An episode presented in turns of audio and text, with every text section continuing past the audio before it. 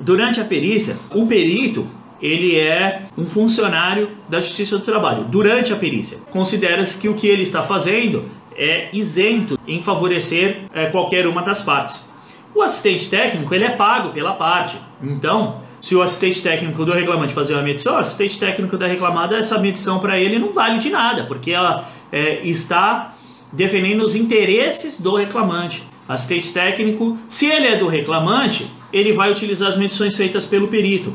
Se ele é da reclamada, ele vai utilizar as medições que a reclamada deveria ter feito, como por exemplo um LTCAT, que tem a assinatura de um profissional legalmente habilitado, a RT recolhida, né? É um laudo realmente feito da condição do ambiente de trabalho. Então esse documento pode ser utilizado. Mas mais do que isso, quem faz é o perito. O assistente técnico não precisa fazer medições durante a perícia. Então não tem custos com aluguéis de equipamentos para fazer a perícia.